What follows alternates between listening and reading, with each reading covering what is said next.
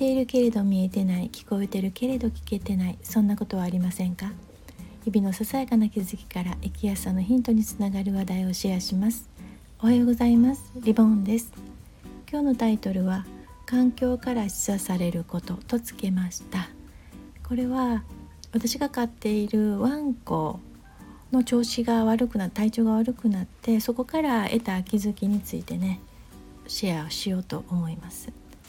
環境というと人それぞれまあ違うんですけれども家族であったり、まあ、育ててる私のように育ててる犬であったり猫ちゃんであったり生きてるものでなくても電化製品とか家具とかも環境かなと思うんですね。で私はその今回ワンコが調子悪くなってこれはワンコのことだって考えるというよりもそこから何か注意とか忠告とか示唆されるものがあるってまあその、まあ、つながりを感じるので今日こうお伝えしようかなと思うんですがうちのワンコは全盲なんですけれども家の中では特にどこかにぶつかったりねなんかその不自由はないんです家の中では。ただ数日前からなんかぶつかるんですよねで普通に歩けてないなと思ってあこれはもしかして耳の調子が悪いのかもしれないなと思って病院に連れて行くとアレルギー性の外耳炎ということだったんですね。ここから私はまあ体調を崩してうまく歩けてないワンコと自分を重ね合わせるんですね。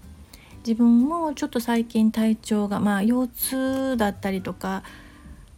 肩首とかがとても重くて頭痛が続いているとか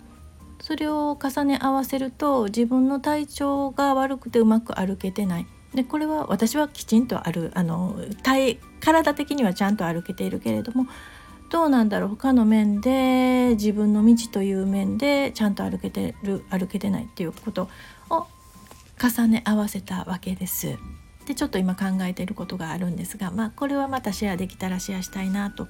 思っています。こんな風に重ね合わせました。でこれが私の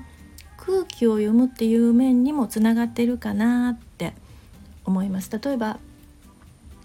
自転車に乗っててあ何かを考えてね何かを決めかねている時とか決定しなければならない時に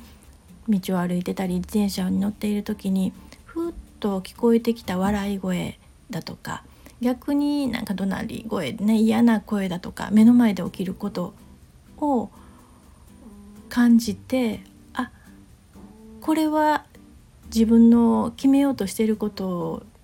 をストップしなければならないとか逆に背中を押されてるなみたいな感じで環境から示唆されたことによって判断することが多いなと思います。確かに自分の経験からじっくり一人で考えるのも大切だなとは思うんですけれども環境から示唆されるというか環境の中で起こったことでそれを振り返りのきっかけとして自分を見つめてみるっていうことそういうスタイルをとっているなというふうに思います、うん、あなたは環境の変化をどんな風に受け止めていらっしゃいますか？今日も最後まで聞いていただいてありがとうございました。